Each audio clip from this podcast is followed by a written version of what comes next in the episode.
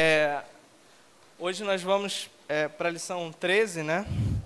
Da nossa revista, que é a página uh, 52.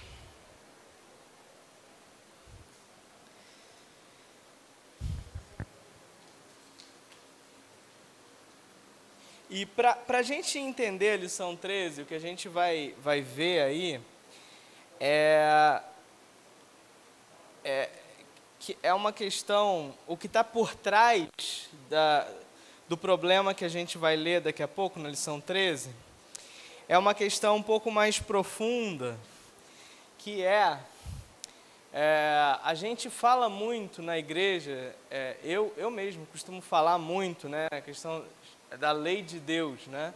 E a gente falar que a lei de Deus é o caráter de Deus, certo? Quando eu digo isso, eu estou pensando é, na essência da lei de Deus. Eu estou pensando, por exemplo, nos dez mandamentos, tá certo? Aquilo ali é, é a essência do caráter de Deus.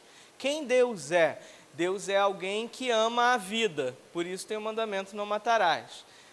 Quem Deus é? Deus é alguém que uh, respeita a individualidade e a, e a, e a, e a, a propriedade privada, para usar um termo totalmente fora da Bíblia, né?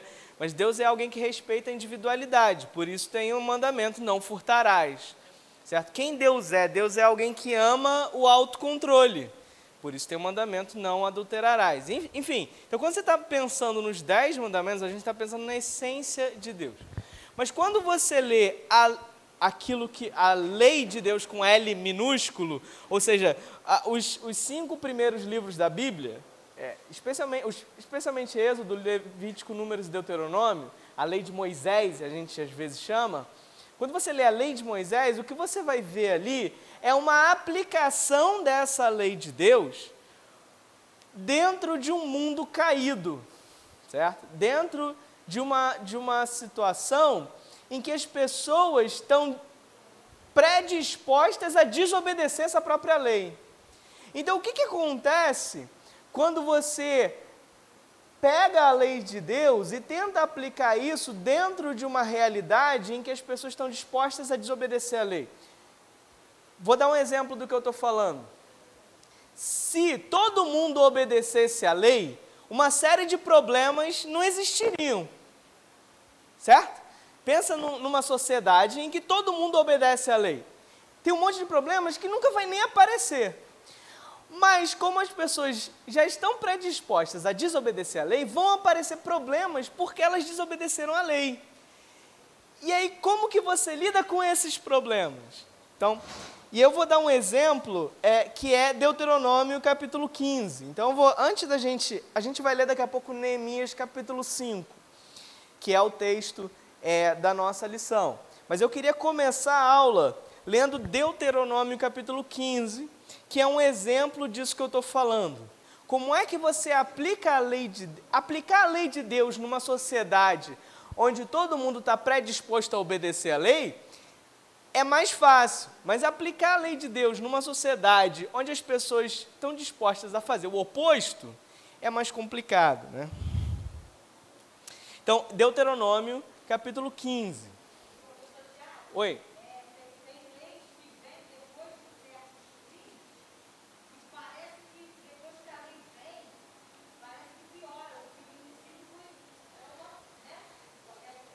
Chama mais atenção para aquela, para aquela situação, né?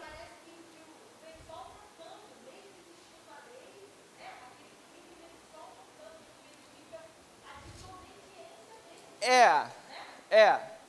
E, e, tem isso, é verdade, que às vezes é, certas leis, né, e não, isso não acontece só com lei, né? É, por exemplo, quando se fala sobre certo assunto, isso às vezes chama a atenção das pessoas para aquele assunto e aquela coisa começa a acontecer mais, né? Foi é, é, o fenômeno lá do. E, não, pode ser também. É, é. é verdade, tem isso.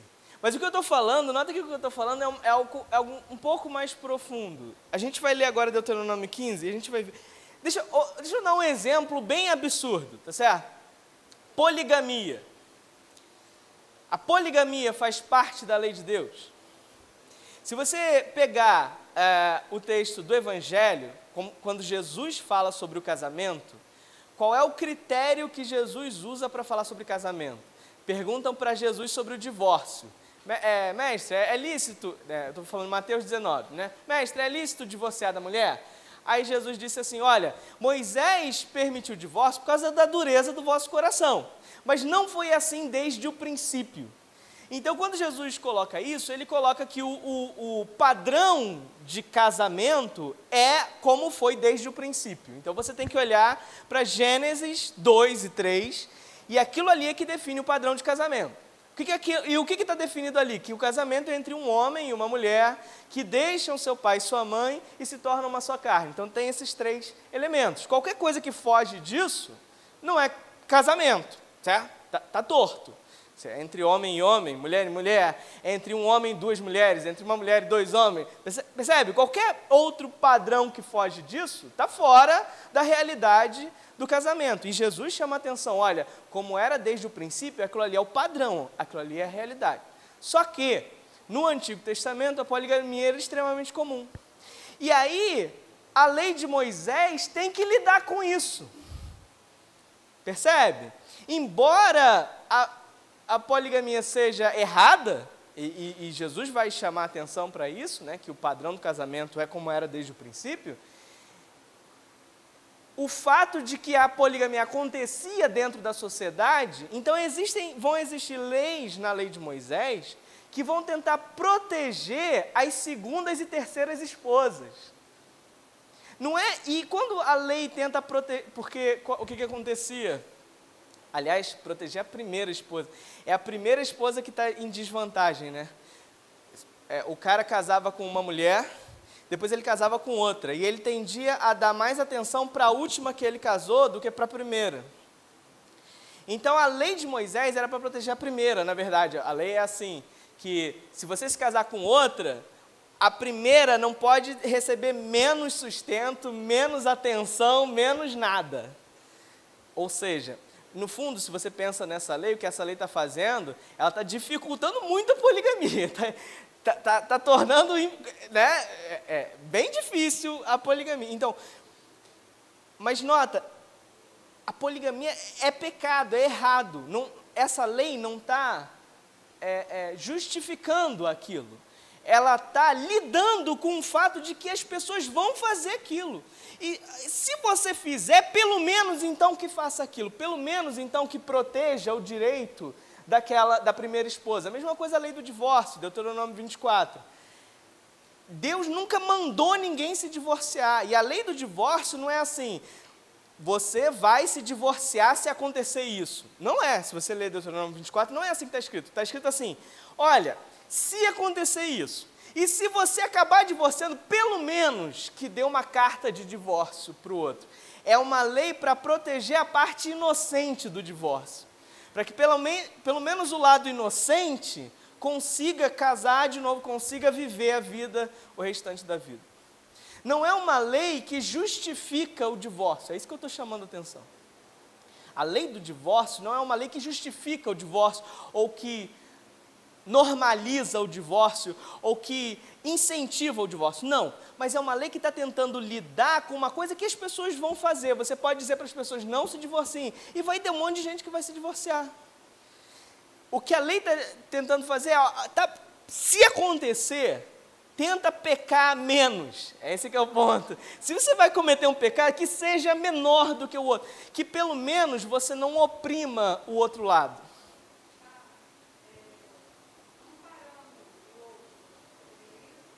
Oi? Isso. Porque o problema com essas situações é o que eu falei. Numa sociedade em que ninguém peca, você não vai ter uma situação em que um oprime o outro, por exemplo.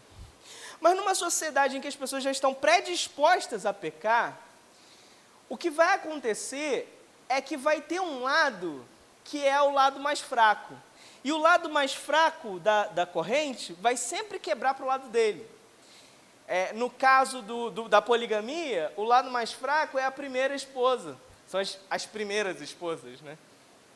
No caso do divórcio, o lado mais fraco, por incrível que pareça, é a parte inocente. Porque a parte que já cometeu o adultério, esse já está fora do casamento, percebe? É a parte inocente que é a parte mais fraca. Então a lei vai tentar proteger a parte é, é, mais fraca, a parte inocente da, da, da, da situação. É, e quando a, a lei de Moisés faz isso, isso não está justificando, normalizando essa situação. Tá certo? É isso que eu quero deixar claro. Eu estou falando tudo isso para a gente introduzir o assunto que vai ser Neemias 5, é o assunto que a gente vai tratar.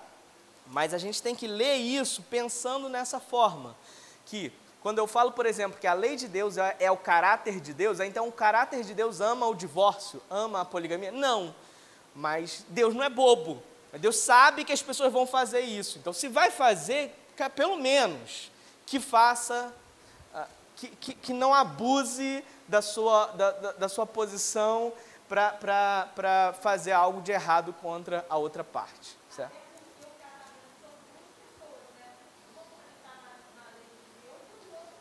Sim, tem isso, é. É, é. Pois é. Então, você tem que proteger a pessoa inocente. Os inocentes têm que ser protegidos. A lei de Deus, o que, o que faz parte do caráter de Deus é isso: que os culpados têm que ser punidos e que os inocentes têm que ser protegidos. Só que a lei de Deus tem que lidar com a lei de Moisés, né? A, a lei de Moisés, ah, que é, eu estou falando, lei de Moisés é Êxodo, Levítico, Números, Deuteronômio, esses quatro livros eles têm que lidar com como que eu aplico o caráter de Deus para as situações do mundo real, para as situações de um mundo caído, onde as pessoas vão pecar e vão querer pecar. Né? Então tem muitas leis assim. Então tem um exemplo do divórcio, tem um exemplo da poligamia, tem um exemplo da bebida alcoólica, tem um monte de coisas que assim a lei de Deus nunca manda você fazer, nunca te incentiva. Mas a lei de Deus tem que lidar com as consequências das pessoas quererem fazer isso. Quer falar?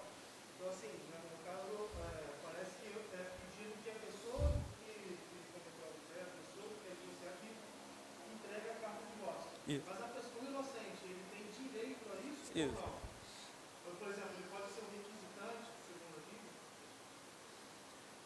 Porque assim, eu entendo que o primeiro passo é o perdão. Sim. É, o, o adultério não é o pecado imperdoável, certo? Então, assim, se você é, pode perdoar e, e resolver, é uma coisa. Mas a questão ali do Deuteronômio 24, da forma como eu entendo, não é, nem era a questão de hoje. É, e, e, talvez, e talvez fosse interessante depois falar com o pastor Hilton para ver assim, a posição dele e tal. Eu vou dar a minha opinião. A minha opinião é o que está lá no, na Confissão de Fé de Westminster. É quando, você, quando uma das partes está tão obstinada dentro daquela situação. Que situação? Que é ou adultério, a pessoa está obstinadamente no adultério, ou a deserção. A pessoa saiu de casa, não vai voltar. E você. É, e, sair de casa não é necessariamente sair da, das paredes de casa. A pessoa está ausente do casamento e não quer voltar. E está tão obstinada que vai os oficiais da igreja lá, vai, pode chamar o magistrado civil para ir lá, e a pessoa está obstinada naquilo. Nesse caso, em que, a, em que um dos, uma das partes está tão obstinada numa situação assim, Aí é que é permitido o divórcio. Não é que é permitido, percebe? A palavra permitir é complicado. Aí é que vai acabar acontecendo o divórcio. E se acontecer, o, o, ponto de Deuteronômio 24 é que se acontecer, isso tem que ser público, todo mundo tem que saber. Não pode essa situação. O que eu, eu, eu acho que Deuteronômio. Eu tô, de, de, novo, estou falando da minha opinião. Talvez fosse interessante depois o pastor Hilton é, perguntar para ele especificamente sobre. Estou falando da minha opinião o que eu acho que Deuteronômio 24 está ensinando é o seguinte: não pode acontecer a situação do tico-tico no fubá, do, do, do, de fazer as escondidas. Um casamento não pode ser às escondidas e um divórcio não pode ser às escondidas. Não, não estou divorciado, não, mas a gente está separado de corpos.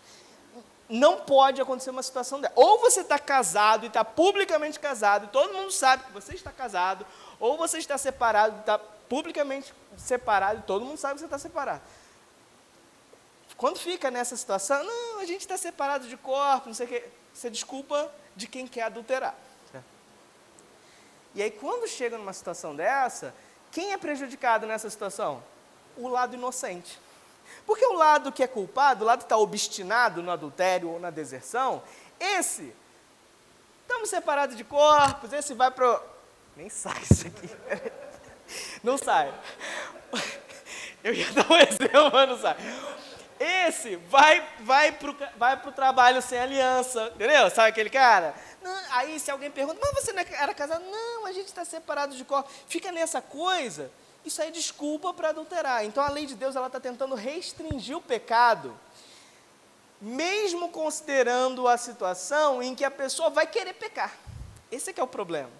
Então, o divórcio, quando a, a, lei do divórcio, não é que Deus ama o divórcio, é que Deus ama proteger o inocente. O lado inocente tem que ser protegido, entendeu?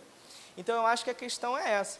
E aí, uh, respondendo a sua pergunta, uma vez que essa, esse adultério, essa deserção são públicas, aí a, não, é, não é nem questão de a parte inocente requerer, porque a questão é isso, tem que ser público. A, a confissão de fé de Westminster fala sobre casamento, e ele, ele acrescenta assim: e isso não deve ser deixado à discrição das partes. O que isso quer dizer? Casamento, divórcio, essas coisas, não pode ser uma coisa é assim, não, a gente vai casar aqui escondido, eu vou arrumar um juiz aqui, um capitão de navio aqui para casar a gente escondido, e ninguém vai precisar saber. Não pode ser assim, a coisa tem que ser pública.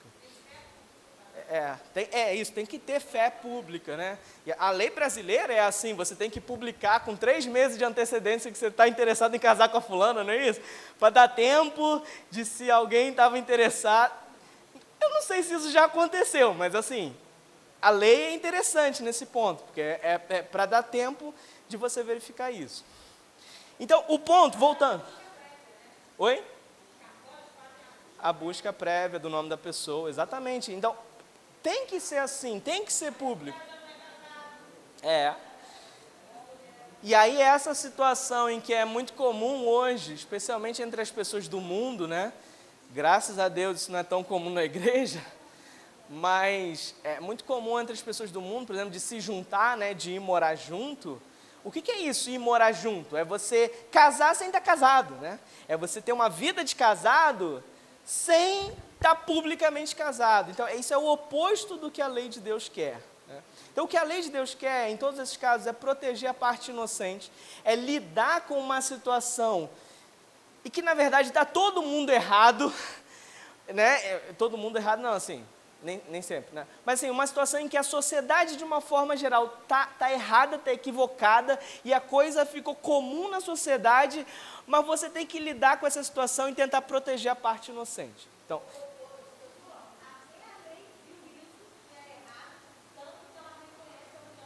Isso. Se está junto. Isso. Exato, porque se está junto. É.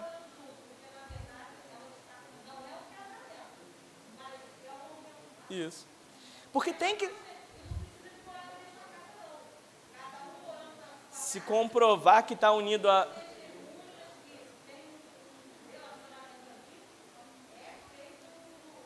Pois é, e tá certo isso, né? Porque no fundo isso é, é, porque no fundo isso é uma forma de proteger a parte inocente. Porque é isso, a parte culpada, a parte que está errada, o lado errado da situação, vai, vai ter, nesse caso, vai ter o, o, o poder sobre a situação. E a parte inocente é que precisa ser protegida. Então eu estou falando, mas o assunto não é divórcio, não é poligamia. Isso foram só exemplos. O meu ponto é, desculpa, o meu ponto é, é, só deixa eu fazer um parênteses aqui que eu falei assim da pessoa casar na frente do juiz sem ninguém saber. Irmãos, eu não estou falando assim que as pessoas é, que, que, que, as pessoas estão erradas, as pessoas que casam no civil que não fizeram festa no religioso. Não é isso que eu estou falando, não, pelo amor de Deus. Porque mesmo você casando civil, é um casamento público, e você vai usar aliança, e você vai aparecer na igreja, todo mundo vai saber que você casou. Não é, é que eu estou falando que está errado o casamento civil, não, tá? Eu tô, o que eu estou falando é assim, é, é, o que eu estava falando é assim, da pessoa que querer fazer escondido, sem ninguém saber. Esse que era o ponto, tá? Mas o assunto não é, é casamento escondido, nem divórcio, nem poligamia, nem nada disso. O ponto é, como eu aplico a lei de Deus numa situação em que está todo mundo caído? E quando a lei de Moisés fala sobre isso, ela não está justificando nem normalizando essa situação. Ela está tentando proteger o lado inocente. Então vamos ler lá Deuteronômio capítulo 15, e aí os irmãos vão entender é, o que, que eu estou falando. Que, aonde que eu quero chegar na lição de hoje. Deuteronômio capítulo 15, versículo 1. Ao fim de cada sete anos farás remissão este, pois, é o modo da remissão. Em primeiro lugar, o que, que quer dizer a palavra remissão? A gente confunde duas palavras, né? Redimir e remir. É, redimir é comprar um escravo. Remir é perdoar uma dívida.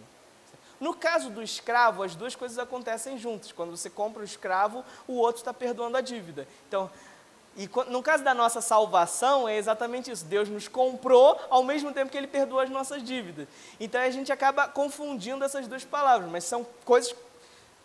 Podem ser situações completamente diferentes. A situação da redenção é a situação em que você é um escravo e foi comprado por outro. A situação da remissão é que você, como se você, se você é meu escravo, eu posso te remir, eu posso te perdoar a dívida e te deixar livre, certo? São duas situações diferentes.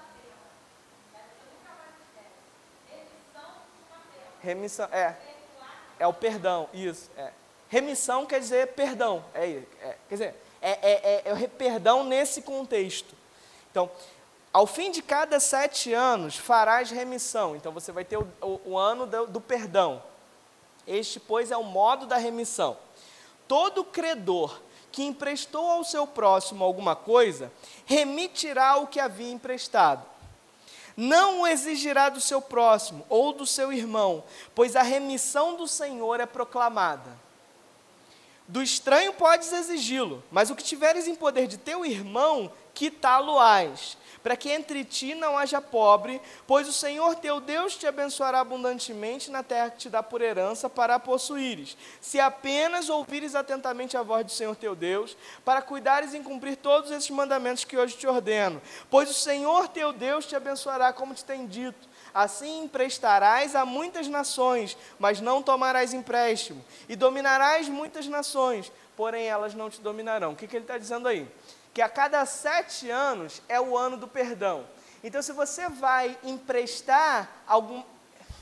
Se, se, se, alguém pede uma coisa, um dinheiro, por exemplo, pensa em dinheiro. Alguém pede dinheiro emprestado para outra pessoa, no final de sete anos, essa dívida tem que ser perdoada. Então você tem seis anos para pagar. E aí a pessoa que está te emprestando dinheiro, ela tem que fazer a conta do empréstimo considerando que o máximo de financiamento que você pode ter são 72 meses, são seis anos, certo? Então, o que está estabelecendo no fundo é um, é um prazo máximo de financiamento de qualquer coisa. Você não pode financiar um negócio por 30 anos, você não pode.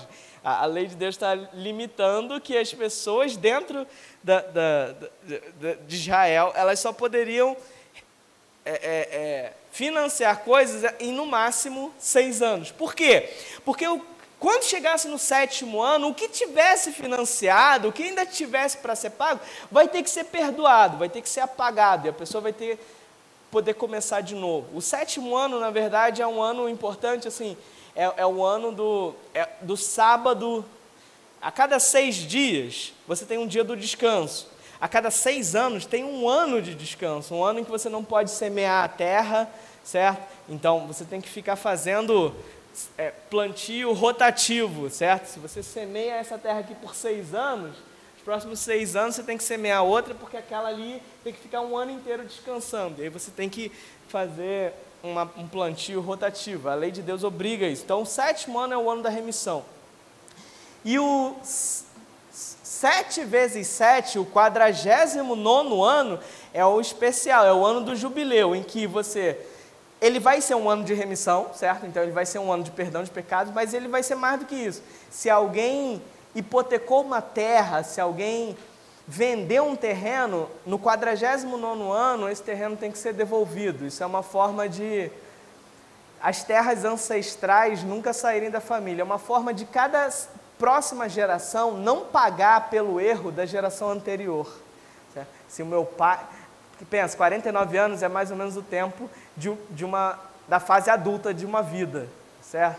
Então, se o meu pai vende, vendeu um terreno para ganhar dinheiro, para qualquer coisa, e jogou esse dinheiro fora, gastou tudo com bebida, então, quando chegar a minha vez, esse terreno tem que voltar para mim, para eu ter a chance de viver a minha vida, de não pagar pelo erro do meu pai. Então, o ano do jubileu, a ideia é essa, que cada geração não vai não vai ser tão prejudicada, vai ser, mas não vai ser tão prejudicada pelo erro da geração anterior.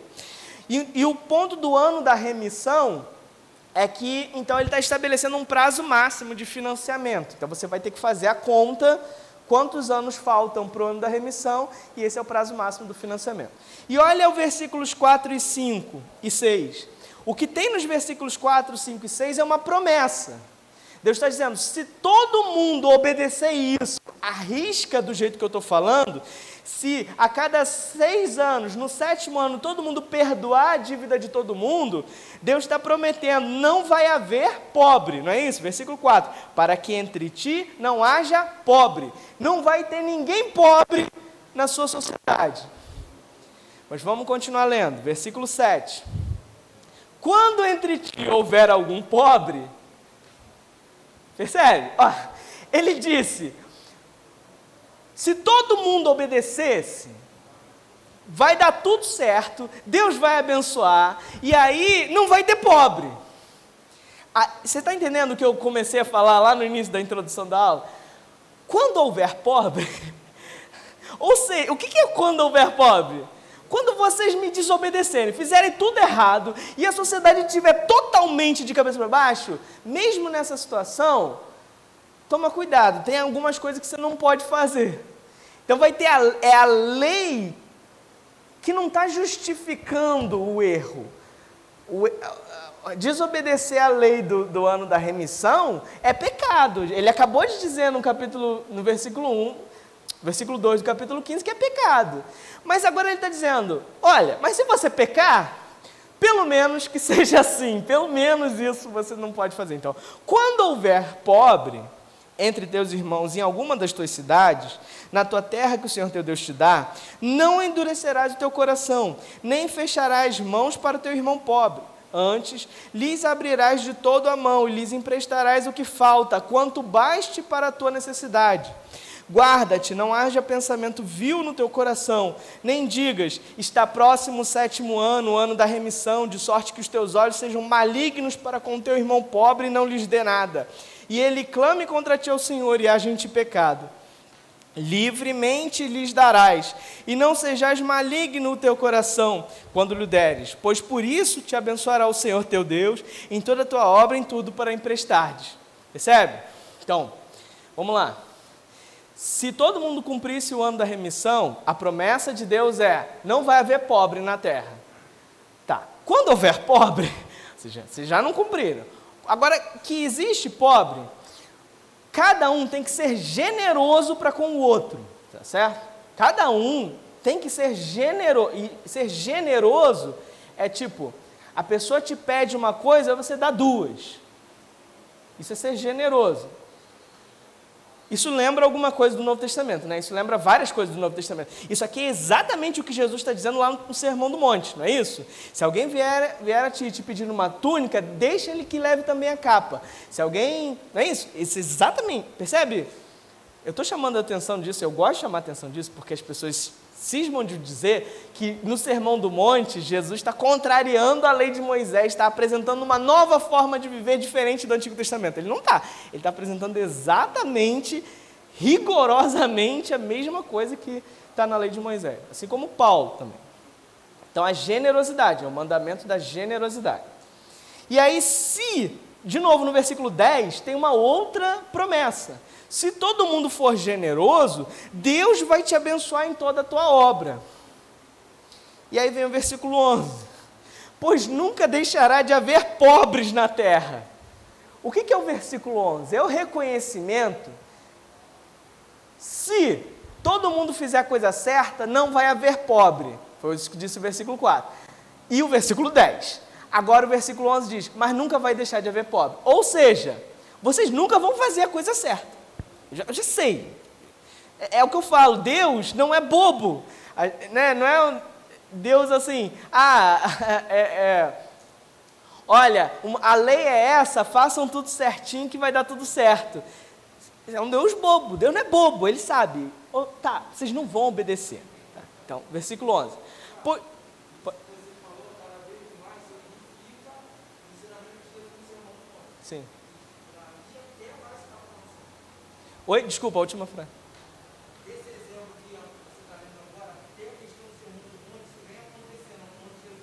Isso. É verdade, Jesus vai chamar a atenção exatamente para isso, que nunca vai deixar de haver pobres. Jesus repete esse versículo. É, o versículo 11. Oi?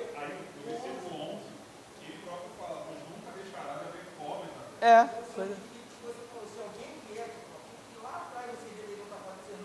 É, exato. Exato.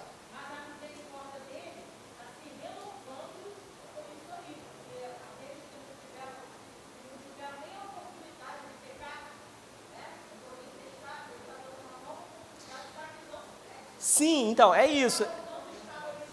Isso. A, que... a questão é proteger o lado inocente da história, certo? Porque um lado vai pecar e Deus está dizendo: Eu sei que vocês vão pecar. Nunca vai deixar de haver pobre na terra. Por quê? Isso é uma ameaça de Deus? Não, isso é só uma constatação de que vocês nunca vão chegar na minha promessa. Vocês não vão obedecer. Não vai chegar. Agora, se não chegar, pelo menos que o inocente seja protegido. É esse que é o ponto. E aí ele continua no versículo 12. Ah, não, desculpa, eu não terminei o 11. Pois nunca deixará de haver pobres na terra, por isso eu te ordeno: livremente abrirás a mão para o teu irmão, para o necessitado, para o pobre na tua terra. Então, se alguém te pede uma coisa, você dá duas. Livremente seja generoso com o outro. Aí vem o versículo 12. Tá é a exceção da exceção da exceção. Agora o versículo 12. Quando um de seus irmãos, hebreu ou hebreia, te for vendido, seis anos servir-te-á, mas no sétimo o despedirás forro. O que, que, é isso? Isso era uma situação de você. é, é a, a escravidão do Antigo Testamento, que é muito diferente. Quando a gente fala a palavra escravidão, você lembra o quê?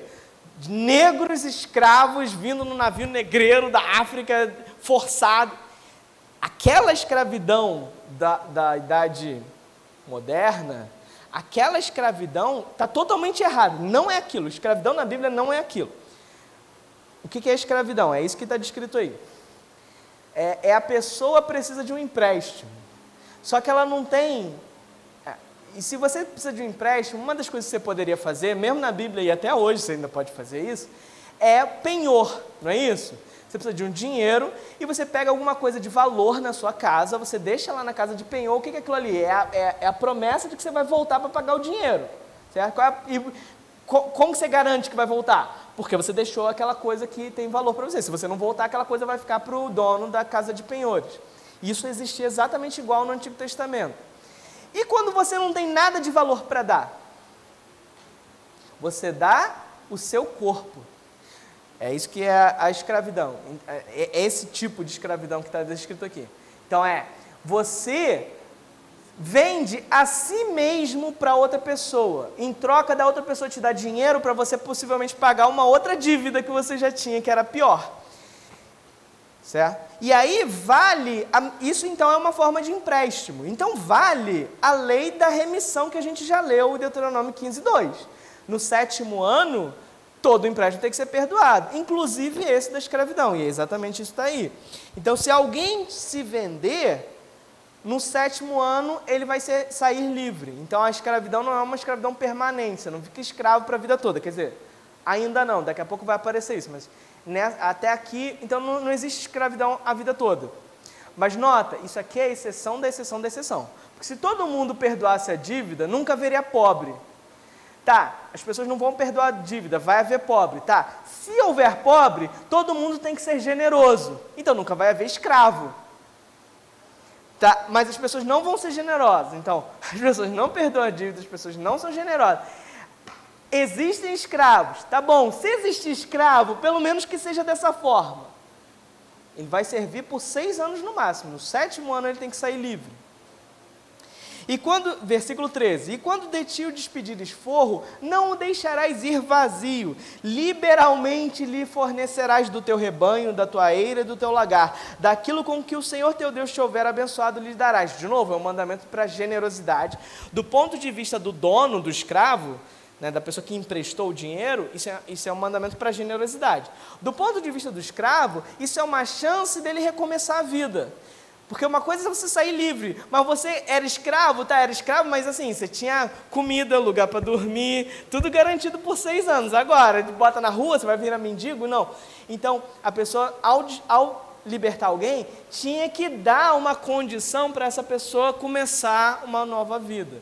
Então, assim, o que isso está fazendo está dificultando muito a escravidão. Então, se você quer tomar um escravo, você vai pensar duas vezes dentro da obediência à lei. O problema é que as pessoas não obedecem à lei. E aí ele continua na lei do escravo, é, versículo 15: Lembrar-te-ás de que, de que foste servo na terra do Egito, de que o Senhor teu Deus te remiu, pelo que hoje isso te ordeno. Se, porém, ele te disser, o escravo, não sairei de ti, porquanto te ama, a ti e a tua casa, por estar bem contigo. Aqui não fala, mas lá em Êxodo 21 vai dizer por que, que alguém poderia fazer isso. Porque o problema é que ah, você poderia ser vendido como escravo para alguém e essa pessoa e esse cara também é dono de uma outra escrava e você acaba se casando com essa escrava. Então, o ano de você sair não é o mesmo ano dela sair.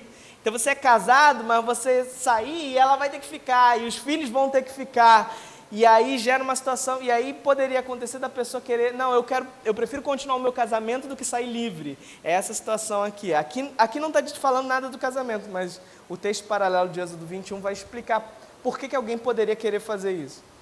Aí sim, se porém te disser, não sairei de ti, por quanto te ama a a tua casa por estar bem contigo, então tomarás uma sovela e lhe furarás a orelha na porta, e serás para sempre e será para sempre teu servo, e também assim farás a tua serva não pareça é, aos teus olhos. De novo, aí, aí sai do limite dos sete anos e passa para o limite dos 49. Nos 49, não importa, esse cara vai ter que poder ser liberto de novo. No, no, ano do jubileu, tem uma outra lei lá do ano do jubileu, que aí não tem, não tem exceção, todo mundo tem que ser liberto, porque aí no ano do jubileu, essa pessoa vai receber o terreno que foi do pai dela. Então, ninguém vai ficar sem terra ou sem teto no ano do jubileu, certo? Então, no ano do jubileu pode valer a pena. Então, o que está acontecendo aqui, na verdade, fala, serás teu servo para sempre, para sempre, até o ano do jubileu, porque no ano do jubileu é, é, não vai, ninguém pode ficar. Versículo 18. Não pareça aos teus olhos duro o despedi-lo forro, pois seis anos te serviu por metade do salário do jornaleiro. O jornaleiro não é o jornaleiro. Jornaleiro em português é o cara que vende jornal, que nem existe mais. Ah, jornaleiro na Bíblia quer dizer diarista. Tá? Tá diarista? Isso. Isso. Jornaleiro é o diarista, é a pessoa que trabalha por dia, que provavelmente recebe menos do que a pessoa que trabalha por mês, não é verdade? Até hoje, é, um, um, um diarista, o, a pessoa que trabalha por mês na lei brasileira tem direito a INSS, tem direito a FGTS, tem direito a um monte de coisa, férias, não é isso? A pessoa que é diarista, ela tem muito menos direitos, ela recebe muito menos. Então é um trabalhador é, diarista, pensa num, numa empregada, num pedreiro que está ganhando por dia né, de você. Então ele ganha menos do que uma pessoa que é empregado por mês em geral. Então, o que, o, o que essa lei está dizendo, na verdade, é que o cara, mesmo sendo escravo, ele estava recebendo um dinheiro do patrão, tá certo? Então, pensa que isso aqui é uma escravidão muito diferente de quando a gente imagina a escravidão dos negros no Brasil colônia, certo? É uma coisa bem diferente. E aí, de novo, vai ter outra promessa: assim o Senhor teu Deus te abençoará em tudo que fizeres. Então, no fundo, o que Deuteronômio 15 está ensinando é: seja generoso, certo? Perdoa a dívida. Se você perdoar a dívida, não vai ter pobre no meio de você. Tá, quando tiver pobre, Seja generoso com o pobre. Se você for generoso com o pobre, não vai ter escravo no meio de vocês. Tá, mas vocês nunca vão obedecer esse negócio, então vai ter escravo. Então, quando tiver escravo, pelo menos que seja dessa forma. Então, está regulando o erro do erro do erro. Não está normalizando essa situação, percebe? Está regulando uma situação que já é errada. Agora sim, depois, na metade da aula, agora sim a gente vai ler Neemias capítulo 5. E aí a gente vai entender por que, que eu estou falando tudo isso. Porque sem essa introdução, a gente ia ler Neemias capítulo 5, e aí ia surgir um monte de pergunta, e aí as pessoas iam ficar, podiam ficar confusas, pensando, poxa, mas como que Deus está justificando isso? Como que Deus está apoiando? Deus não está apoiando, justificando nada, nem normalizando nada. Deus está regulando. A lei de Deus regula não só as nossas ações quando elas estão corretas, mas ela tem que regular, inclusive quando as nossas ações são erradas, inclusive quando a gente está vivendo a consequência do nosso próprio pecado. Esse aqui é o ponto. Agora, Neemias capítulo 5. Então, Neemias capítulo 4 terminou com o pessoal trabalhando na obra, não foi isso? Vamos ler ah, versículos 21, é, capítulo 4 de Neemias, terminou assim: Assim trabalhávamos na obra, e metade empunhava as lanças desde o raiar do dia até o sair das estrelas. Ou seja, então, o que aconteceu na lição passada é que tinha os inimigos, não é isso? Os inimigos da obra, e o pessoal se viu forçado a trabalhar não apenas trabalhar na construção do muro, mas ainda ser soldado. Cada um que trabalhava, trabalhava com a espada embanhada. É, é, isso seria o equivalente a você estar tá tentando construir no, no, meio da favela. Imagina você está tentando construir um negócio no meio da favela, você está. É, uma mão segura a colher de pedreiro, mas tem um revólver aqui, você está armado lá até os dentes, porque se a hora que chegar o negócio, todo mundo tem que estar tá pronto para revidar, certo? Como eles estavam construindo eram poucas pessoas trabalhando num muro muito grande, então tinha uma distância muito grande entre um e outro. E aí eles fizeram todo aquele esquema das trombetas, que quando tocasse trombeta todo mundo se juntar, né? Porque um exército todo mundo junto é muito mais forte do que cada um separado, né? Eu fiz assim, não é assim, é assim, né? É uma espada. Não é uma arma, é uma espada. Então, eles é muito mais forte que cada um separado. Então, cada um lá estava lá com a colher de pedreiro na mão e a espada embanhada na cintura, porque tinha que estar pronto para lutar. Só que isso tem uma consequência. Qual é a consequência disso? Tá, que horas que essa pessoa vai ganhar dinheiro para ela? De dia, o cara está construindo o muro da igreja. De noite, ele está revezando para ficar de vigia para os outros que estão construindo o muro da igreja. Que horas que esse cara está trabalhando para sustentar ele, para sustentar a família dele? Percebe? já que a igreja não está pagando dinheiro para ele. Isso vai gerar um problema econômico, que é o que a gente vai ler agora no versículo 5. E aí o pessoal começou a reclamar. Foi grande, porém, o clamor do povo e de suas mulheres contra os judeus, seus irmãos. É interessante a menção das mulheres aqui. Porque assim, se você fala, foi grande o clamor do povo, Todo mundo está reclamando, homens e mulheres. Por que ele está destacando as mulheres, especificamente as mulheres? Então, isso dá a entender que, assim, e especialmente no livro de Neemias, porque uma das características do livro de Neemias, embora tanto Esdras como Neemias, os dois livros provavelmente foram escritos por Esdras, ou pela equipe de Esdras, né? foi a mesma pessoa que escreveu os dois livros, mas uma das características do livro de Neemias que, que é um pouco diferente até do livro de Esdras, dessa sessão, é que no, o livro de Neemias ele é extremamente resumido. É um livro que devia ter 40 capítulos e tem 14. Já. Ele é muito resumido, ele, ele tende a falar, resumir, é como se você resumisse tudo o que aconteceu no ano de 2021 numa frase. É. Então o livro de Neemias vai falar coisas assim, tipo, é, e aí, os soldados disseram, abre aspas, não sei o que, não sei o que, não sei que lá, fecha aspas. Como assim os soldados disseram? Não, ele está resumindo uma coisa que era comum que os soldados falassem, tá certo? Então ele resume um monte de coisa numa frase. Então, ainda mais no livro de Neemias, um livro tão resumido, ele fazer questão de destacar o papel das mulheres aqui, ah, chama a atenção de que essa reclamação tem um, um, uma participação feminina muito grande, certo? Porque se falasse todo o povo, você vai assumir, todo mundo está reclamando, homens e mulheres. Mas especialmente as mulheres, vamos descobrir por quê. Versículo 2: Porque havia os que diziam, então, de novo, havia os que diziam. Ele agora vai falar, o que ele vai fazer agora é uma lista de, das categorias das pessoas que estão reclamando, certo? Então tem pessoas que estão reclamando por isso, pessoas que estão reclamando por aquilo, pessoas que estão reclamando por aquilo outro. Mas, de novo, ele fala isso dentro dessa forma como o livro de Neemias coloca, ele tende a colocar as coisas de uma forma narrativa e de uma forma resumida. Então, em vez de botar uma lista, ele coloca dessa forma: havia os que diziam. Está dizendo, vou começar uma lista dos motivos por que as pessoas estavam reclamando. Então, quais são os motivos? Primeiro motivo: somos muitos, nós, nossos filhos e nossas filhas, que se nos dê trigo para que comamos e vivamos. A primeira reclamação era aquilo que eu acabei de falar. O cara está o dia inteiro é, trabalhando no muro da igreja.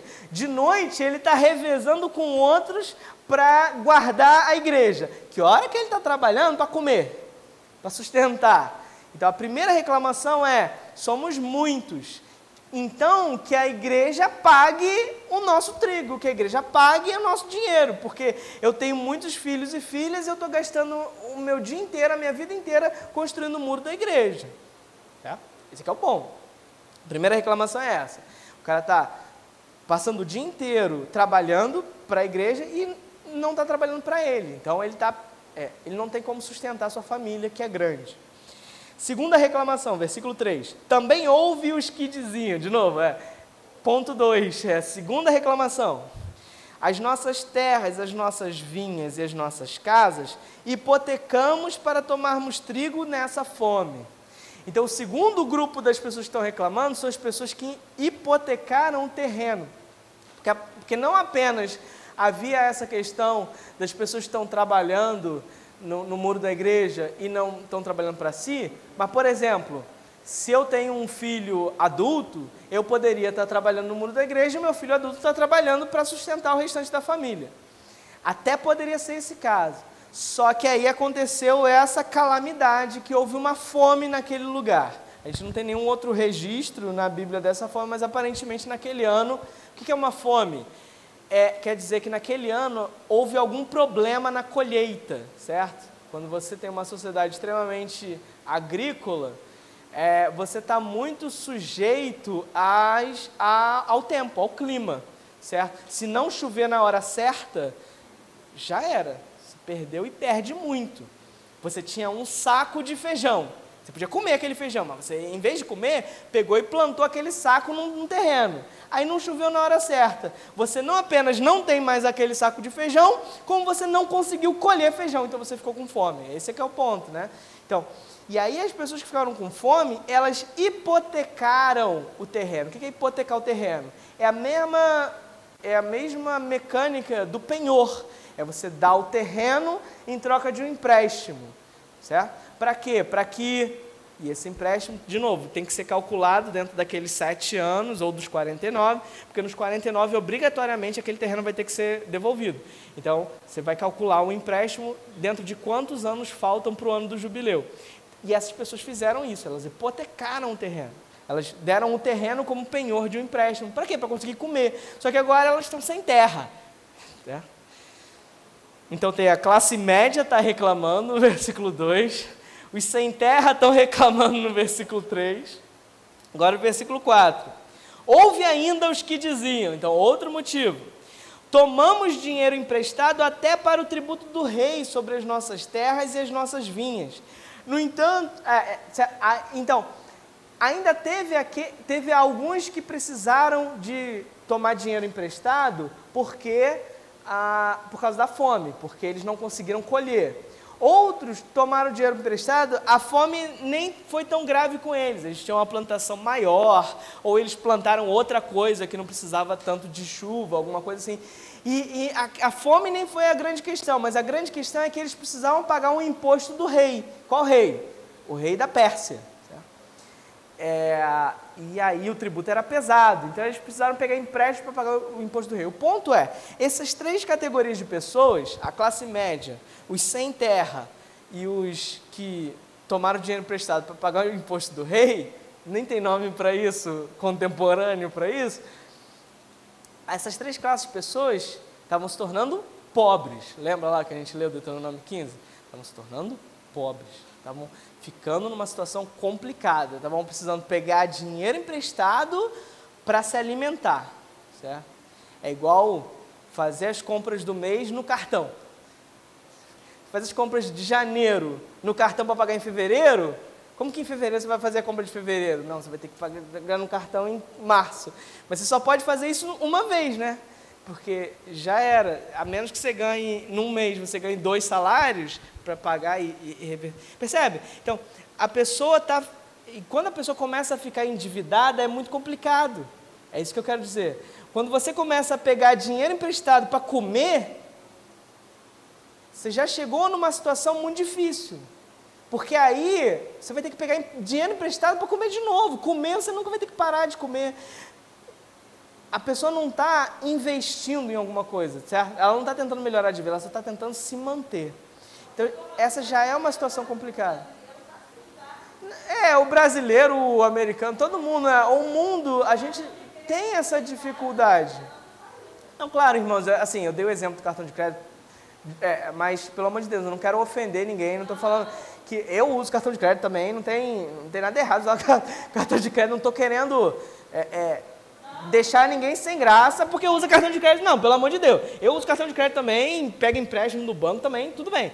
Não é isso que eu estou falando, não, tá? Pelo amor de Deus. Deixa eu até retirar o que eu disse. O meu ponto é o seguinte: que é, é uma situação difícil. Quando você está, quando você está pegando dinheiro emprestado por exemplo, eu vou pegar um empréstimo para comprar uma casa, vou botar essa casa para alugar e depois vou pagar o um empréstimo com aluguel e ainda vai sobrar dinheiro para mim. Ótimo, isso é um investimento. Agora, quando você pega dinheiro emprestado para comer, é, é uma situação que você está. A tendência é piorar. É claro que né? Você vai fazer, de repente você faz isso num mês e depois daqui a seis meses vem o décimo terceiro e tal, você ajusta e tal.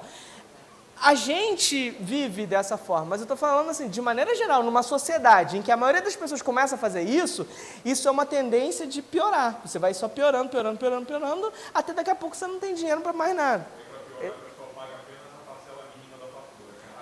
Aí acabou. Aí, se você, quando chega nesse ponto, aí você, a dívida só vai aumentar e, e, e a comida vai diminuir. E é complicado. Na verdade, esse período da pandemia foi exatamente isso. Para muitas pessoas.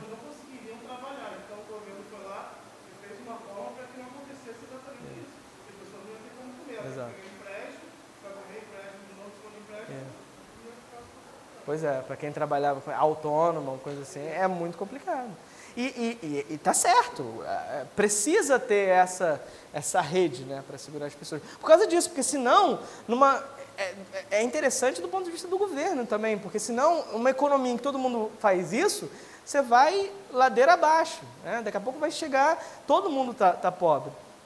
Então, mas desculpa, irmãos, eu falei de cartão de crédito, não quis é, deixar ninguém sem graça, pelo amor de Deus. Eu, eu, deixa claro que eu também uso cartão de crédito, tá bom?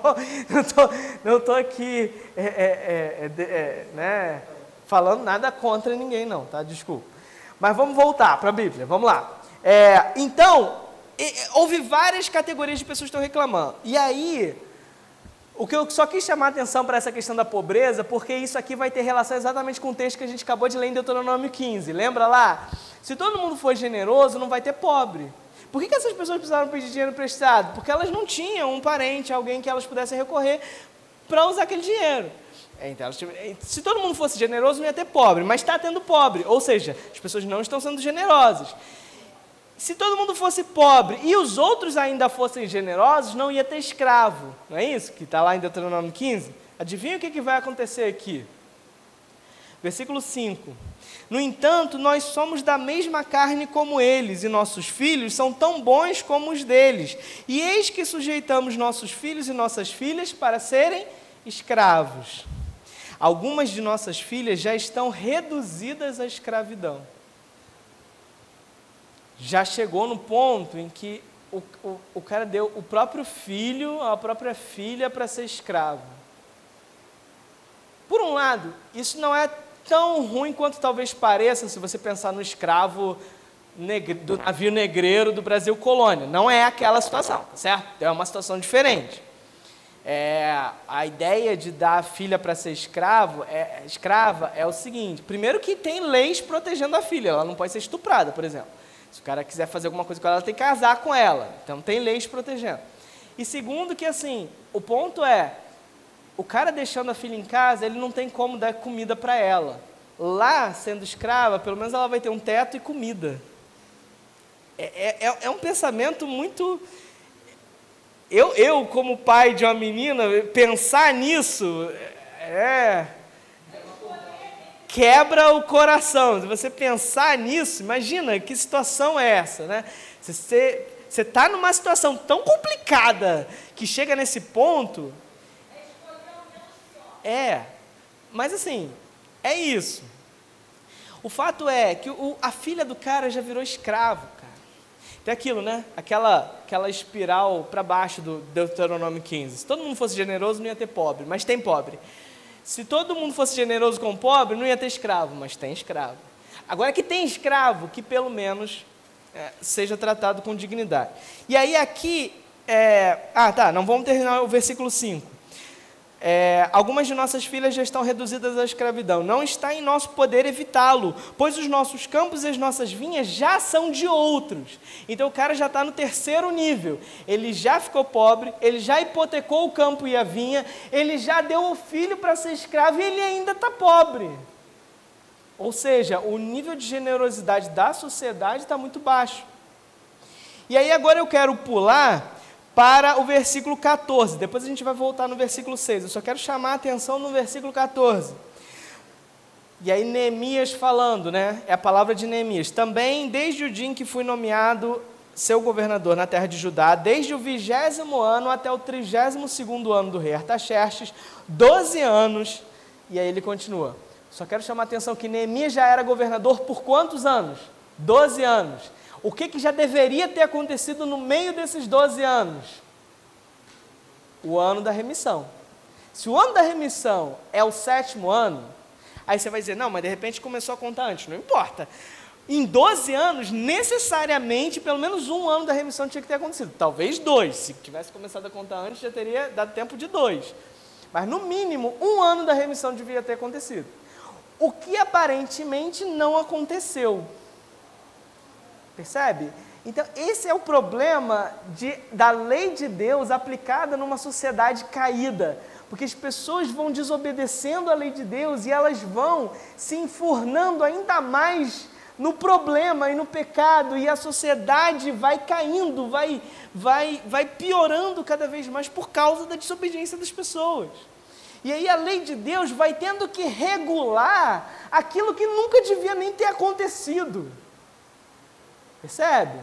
Por causa da dureza do coração das pessoas, por causa da rebelião das pessoas contra a própria lei de Deus. Então, aparentemente, Neemias já era governador por 12 anos e não tinha havido esse ano da remissão. Por isso as pessoas estavam tão endividadas. E aí, por isso, Neemias vai assumir que ele precisa fazer alguma coisa. Versículo 6. Agora sim. Ouvindo eu, pois, o seu clamor e essas palavras, muito me aborreci. Então, Neemias ficou bastante é, é, aborrecido. Depois de ter considerado comigo mesmo, repreendi os nobres e magistrados. Então, ele repreendeu. E aí, lá no versículo 12, ele acrescenta os sacerdotes. Certo? Então, aparentemente, os sacerdotes da igreja estavam entre os nobres e os magistrados, né?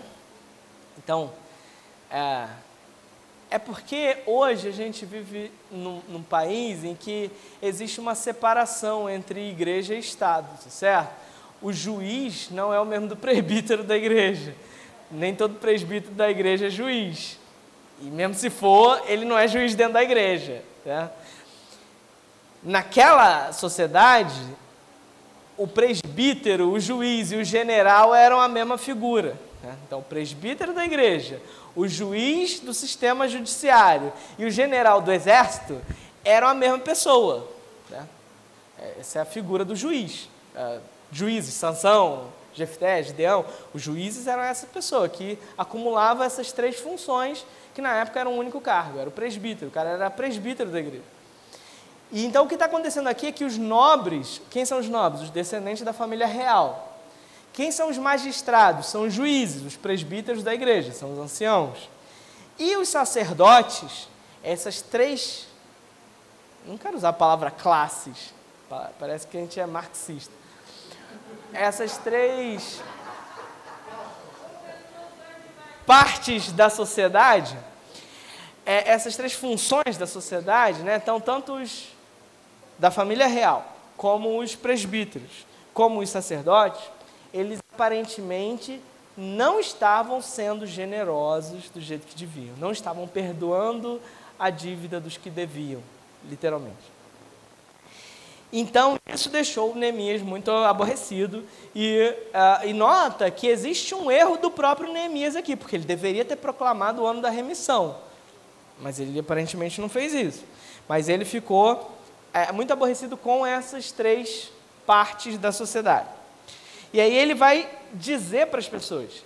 Então, depois de ter considerado, versículo 7, depois de ter considerado comigo mesmo, repreendi os nobres e magistrados, ele disse: Sois usurários. De novo, outra palavra que, na verdade, em português a gente tem uma palavra que é exatamente o que Neemias está falando aqui. E aí eles traduzem por uma palavra que a gente não tem a menor ideia do que significa, usurário. A palavra é agiota. Neemias está xingando eles, xingando, né? Tá, tá, assim, repreendendo eles, chamando eles de agiotas. Vocês são agiotas. Tá? O que é o agiota? Pensa que o banco empresta dinheiro, não empresta? Toda vez que você já entrou no cheque especial, como eu já entrei no cheque especial, toda vez que você pediu lá o. Cada banco tem um nome, né? CDC, como é que é o nome do. No Itaú é. Pi, ah, PIS? LIS.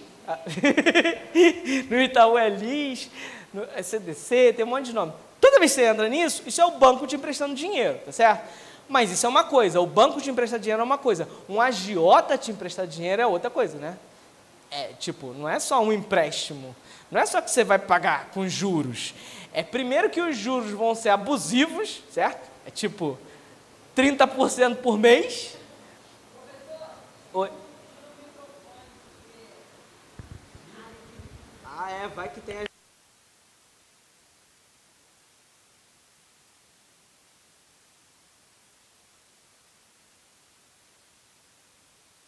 aqui falando no microfone. É, mas considerando que não tem nenhum agiota aí, é, se tiver também, eu tô fazendo propaganda, cara. Eles deviam me pagar.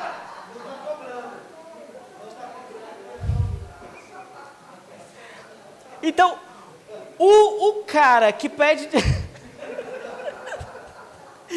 o, o que eu quero dizer é que Neemias não está apenas dizendo um fato, tá certo? Ele não está apenas dizendo, olha, vocês estão emprestando dinheiro a juros. Não é isso. Ele não está só dizendo um fato. Ele está realmente xingando é uma palavra pesada, mas assim, ele está realmente dando um nome pesado para eles. Ele está realmente chamando de agiota. Porque uma coisa é o banco te emprestar dinheiro e você paga com juros e você acaba saindo, né? Todo mundo que já pegou o cheque especial, daqui a pouco chega o décimo terceiro, as férias e tal, e você ajeita aqui, pá, pá, pá, você sai daquilo ali. Parcela e, e negocia e você sai. Com a agiota é mais complicado. Tá? Então, é, primeiro que o juro é abusivo, não é tipo 2%, 5% ao mês, é 30%. E segundo, que é a tua vida que, que corre risco, certo? Então, quando você chega nesse ponto, quando, ou, quando a pessoa que te empresta é chamada de agiota, isso aí é, é uma coisa pesada. No fundo, é isso que Neemias está fazendo aqui.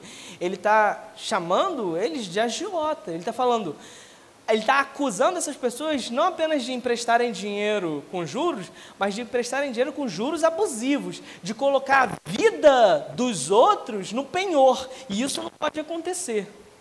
Certo? O penhor não pode ser a tua própria vida.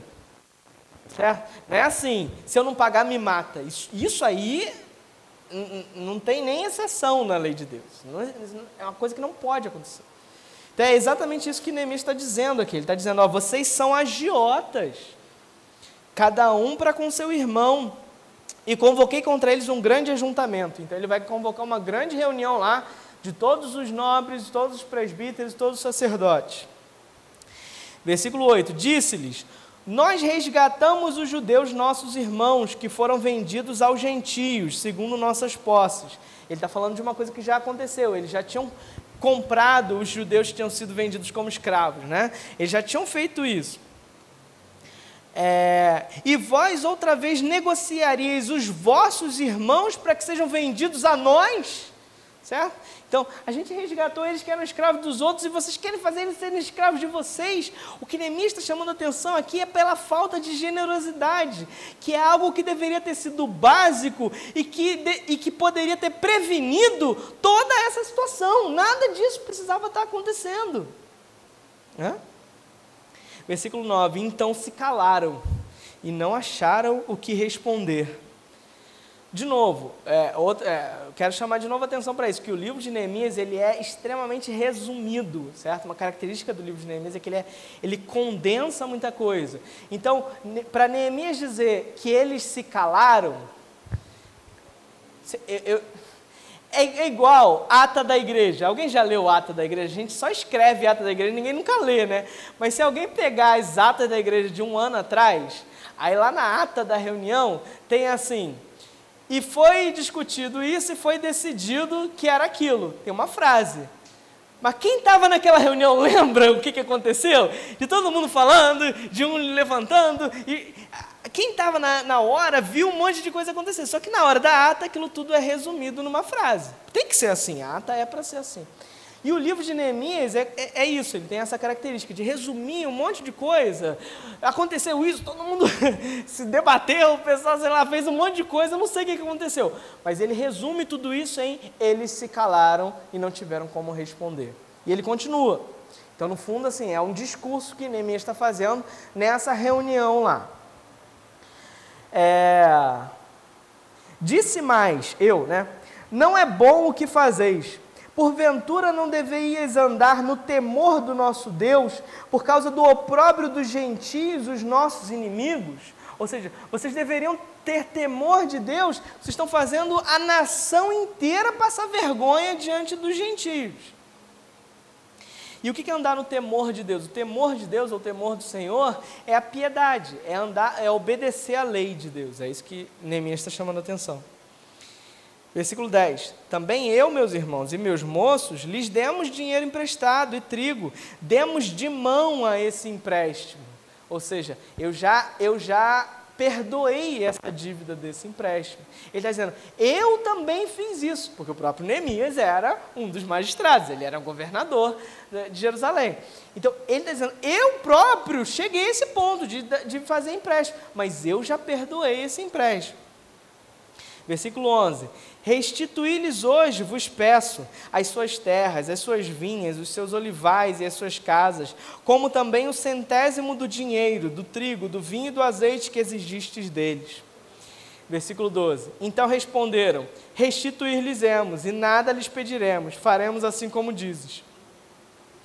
Então chamei os sacerdotes e os fiz jurar que fariam segundo prometeram. De novo, livro de Neemias é extremamente reduzido. Já aconteceu isso de você dizer para alguém, fulano, você está errado, e a pessoa dizer, caramba, eu estou errado mesmo, vou me corrigir, a partir de amanhã isso nunca mais vai acontecer? É, é difícil, acontece às vezes. Eu conheço uma pessoa que fez isso, mas é, é muito difícil, né?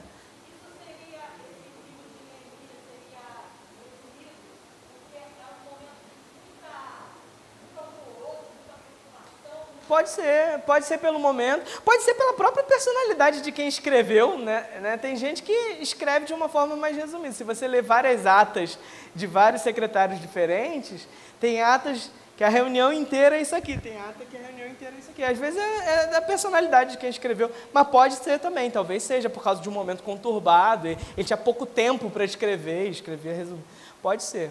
Mas o fato é que eu quero chamar a atenção de novo no versículo 12, que isso aqui é resumido, tá certo?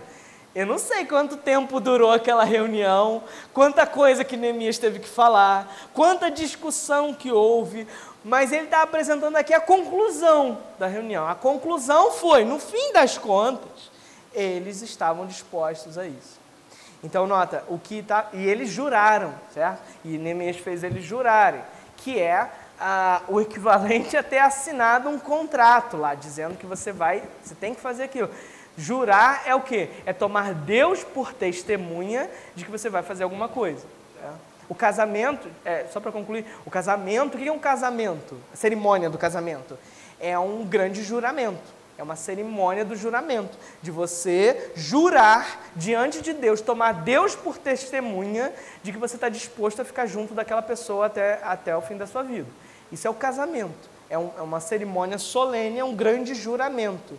Então, é, é, é, o juramento é isso, é você tomar Deus por testemunho de que você está é, é, comprometido, né, que você está realmente, não apenas disposto, mas que você está, sim, assina embaixo de que você vai realmente fazer aquilo.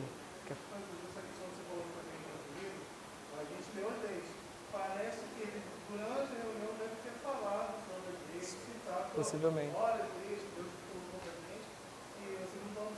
É. Sim. É, então, é exatamente, é resumindo, a gente não sabe quais argumentos que ele usou. O argumento da lei pode ter sido um argumento sim, tanto que ele fala que eu já perdoei. Tipo, a gente já está no ano do, do, do, da remissão e eu já fiz isso e vocês não fizeram. Isso, temor do Senhor, ele chama atenção para o temor do Senhor. Talvez ele tenha lido a lei, é, é, a gente não sabe. É, essa, essa, essa reunião aí, quanto que durou aquela reunião? Eles ficaram o dia inteiro ali, não sei, a noite inteira, de madrugada, chegando à conclusão. Mas aí ele resume. No fim das contas, o importante é o seguinte: eles se comprometeram, eles juraram diante de Deus, tomaram Deus por testemunho de que eles iam fazer aquilo. Beleza. Versículo 13. Também sacudiu meu regaço e disse: Assim o faça Deus, sacuda de sua casa, de sua e de seu trabalho a todo homem que não cumprir essa promessa, seja sacudido e despojado. Então, o, o Neemias está sacudindo o, o, o, regaço dele, é, é, o, talvez alguma parte da roupa, o, o lugar onde ele estava sentado, ele sacudiu. Mas o fato é que ele fez o gesto de sacudir alguma coisa. E ele está dizendo que assim seja feito com todo mundo que descumprir esse juramento. Vocês estão jurando diante de Deus que vocês vão restituir. E que Deus sacuda a vida de vocês se vocês não cumprirem esse juramento, certo? É, é, é, ele está fazendo um, um gesto de sacudir alguma coisa. Oi? Manto, né? Então ele está fazendo um gesto de sacudir alguma coisa e apontando, olha, que do mesmo jeito que eu estou fazendo isso aqui com essa coisa, que vocês, que Deus faça isso com vocês, com a vida de vocês, se vocês não cumprirem o juramento que vocês acabaram de fazer. E toda a congregação respondeu: Amém. De novo.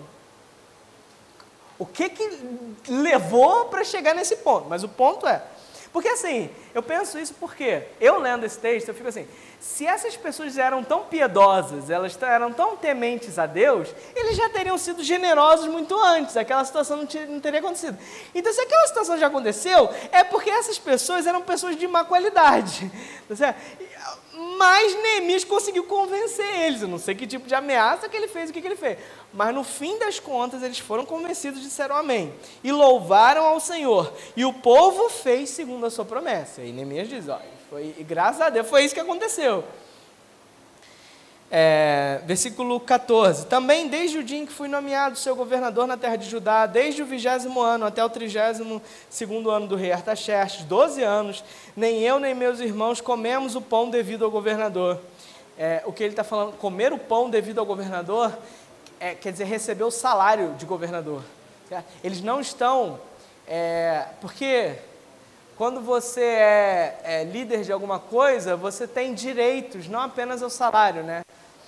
Então, imagina o cara que é presidente do Brasil, por exemplo, ele tem direito ao salário de presidente, mas ele tem o carro presidencial. Até depois de deixar de ser presidente, ele continua tendo o carro presidencial para a vida toda, né? A gente está pagando o carro presidencial de umas quatro pessoas ainda. É, carro, assessor, tem uma série de direitos, né? Então, e o governador, o prefeito, tudo tem isso, né? Então, é, no fundo, o que o Neemias está falando é que ele não usufruiu de todos os benefícios que ele poderia ter usufruído como governador, ou seja, ele está reconhecendo que é uma situação difícil, que é uma situação de calamidade. Então, ele próprio abriu mão, ou seja, ele está chamando a atenção para a generosidade dele, para o exemplo dele de generosidade, que é exatamente a qualidade lá do, do, que a gente leu em Deuteronômio 15, que teria evitado todo esse problema. É. Todo esse problema poderia ter sido evitado por, com o quê? Com generosidade. Então, Neemias está dizendo que ele está sendo generoso com a nação, com o Estado, ao não tomar tudo que ele teria direito. Percebe? Versículo 15: Mas os primeiros governadores que foram antes de mim, eles oprimiram o povo e lhe tomaram pão e vinho, além de 40 ciclos de prata. Ou seja, então, o, no governo anterior, Neemias está dizendo, o governo anterior tinha um imposto de 40 ciclos de prata. E Neemias está dizendo, no meu governo, nem imposto eu estou cobrando. Não estou cobrando o mesmo imposto que o governador anterior cobrava. Né? Até os seus moços dominavam sobre o povo, pois eu assim não fiz, por causa do temor de Deus. Certo? Então ele está chamando a atenção para a generosidade dele em relação ao cargo que ele está ocupando. O que é algo importante, tá certo? O, a, a, alguém que é líder de alguma coisa, pensa em alguém que é líder da igreja, o pai que é líder da casa, certo? O, o marido que é líder do casamento, enfim, Qualquer um que está na posição de cabeça, essa pessoa tem que ser o exemplo para o outro. Se alguém tem que ficar com um pedaço menor da pizza, que seja você. A menos que a sua esposa esteja de dieta, e aí você está ajudando a dieta dela. Mas assim. Isso, é, devia ser. Não, então, é o que eu falei, né? tem exceções. É, não, gente, a gente está brincando, mas assim, o meu ponto é o seguinte: quem é o cabeça precisa dar o exemplo. É, é, isso é uma, isso é uma, é uma coisa que assim, é, é, e hoje em dia é meio que não, é, é, em qualquer lugar, né? E hoje em dia isso é meio que não ensinado, né? É, me parece, se, se você ligar a televisão na Discovery Kids, o que, o que me parece que está sendo ensinado é que as meninas precisam ser valentes e corajosas. O desenho para menina é que a menina é valente e corajosa, ela é uma guerreira que pega espada e mata o dragão.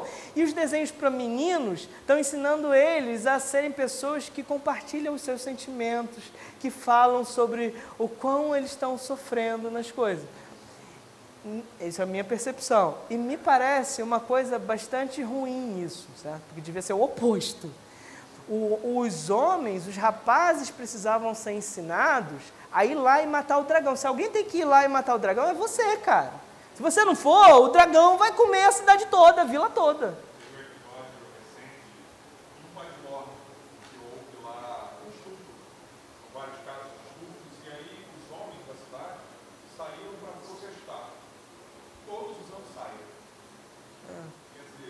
Tipo, para quê? E o que que é? Não, na verdade, agora o estuprador está atrás dos homens também, é, deve ser. Pois é, complicado. Pois é, o que é bastante complicado, porque ser forte inclui, e, e, e Salomão vai chamar atenção para isso em Eclesiastes, que mais forte é o cara que domina a si mesmo do que o que toma a cidade, certo? Então, ser forte inclui autocontrole, inclui domínio próprio, inclui ser organizado, inclui ser, ser arrumado, inclui ter direção na vida, inclui não tomar decisões aleatórias na vida, inclui que você sentir que você é responsável por alguém, que você está carregando não é só a sua vida, certo? E o que me parece é que os desenhos estão tentando ensinar isso para as meninas e tentando ensinar os meninos a serem frágeis, demonstrar o sentimento. Eu acho que isso é muito complicado na, na realidade.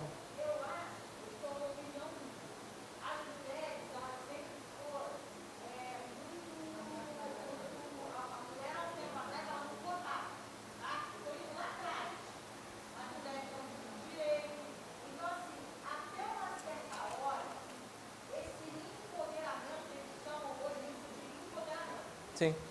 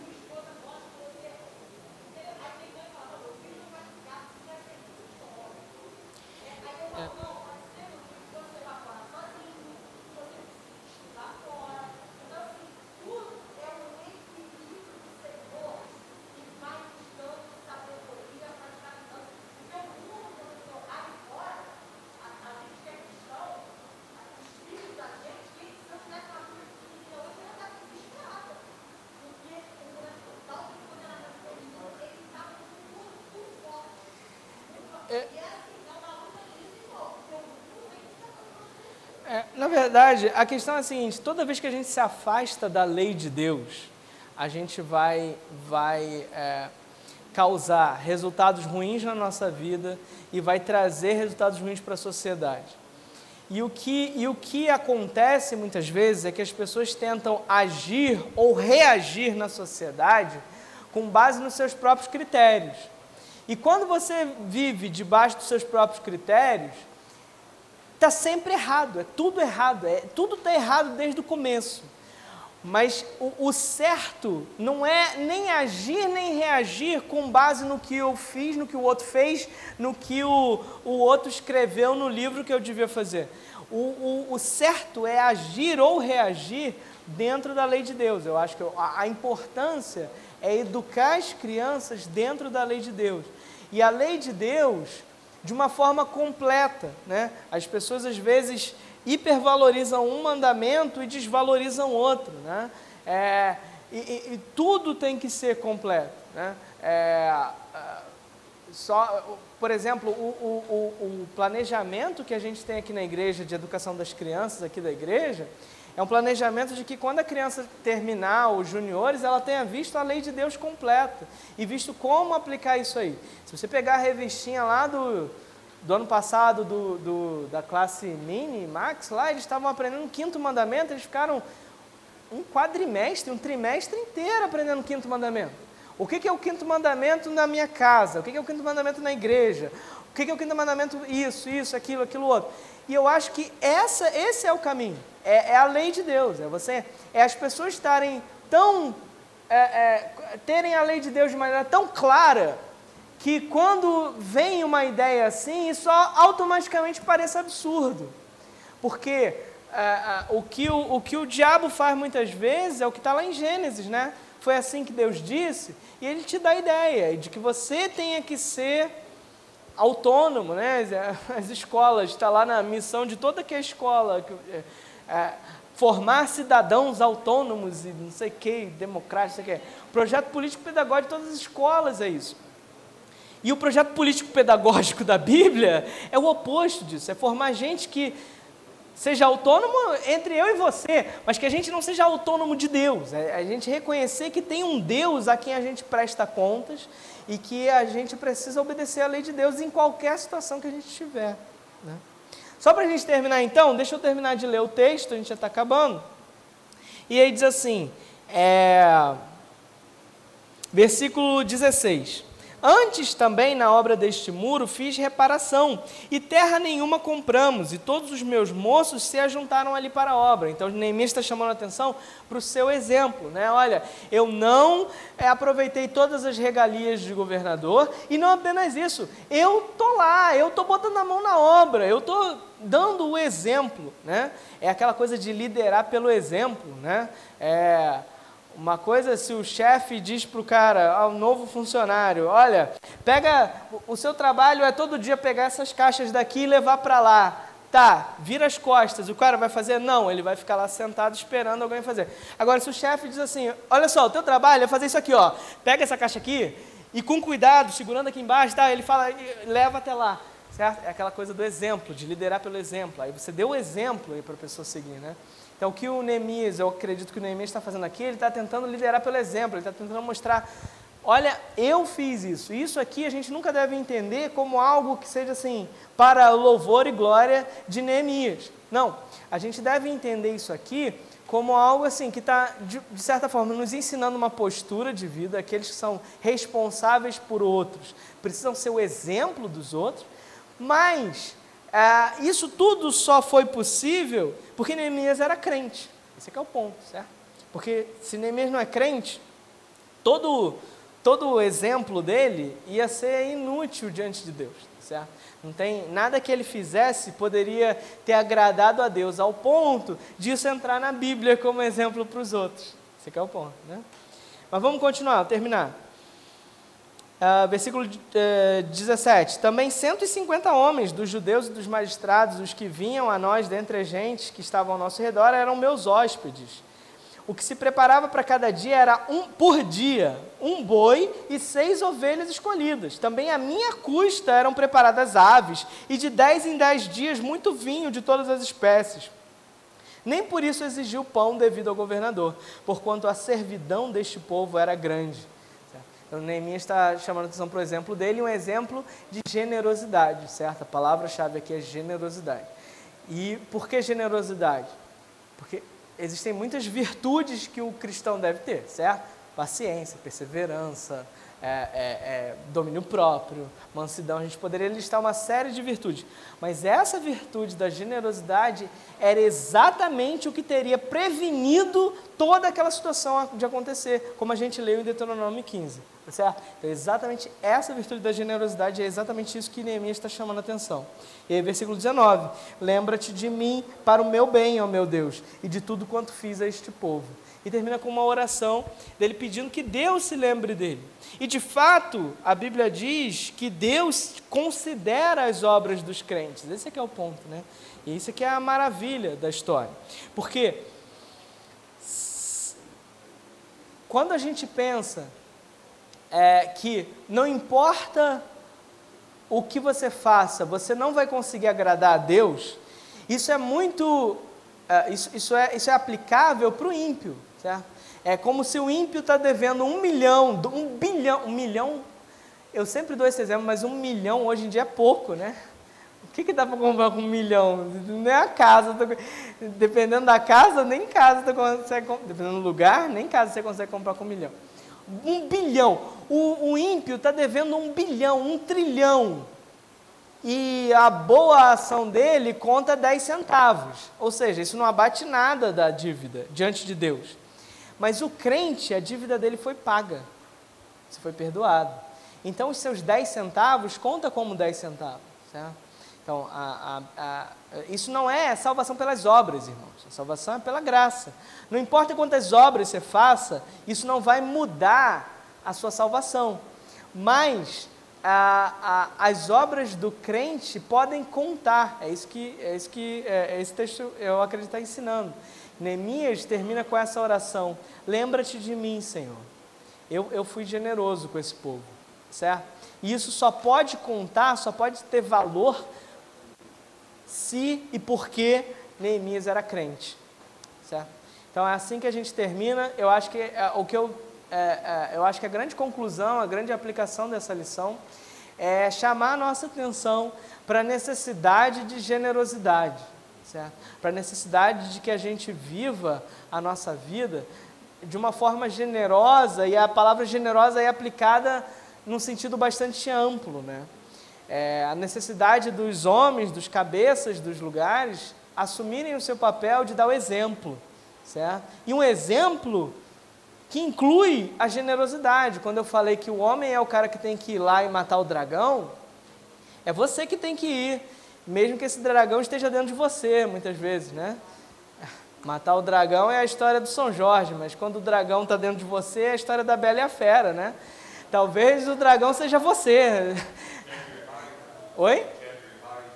O do, do, do o Monstro, é, quer dizer, talvez o dragão esteja dentro de você, então é, mas é você que tem que ir lá e matar o dragão, certo? É a história do Harry Potter, aquela cena que o, o dragão está embaixo de você, né? Se você não matar o dragão, o dragão vai destruir a vila. Então, é a necessidade de assumir a sua responsabilidade no sentido de dar o exemplo, de que é você que tem que ir lá e fazer. Certo? E o exemplo de generosidade, tá bom? É, passar a palavra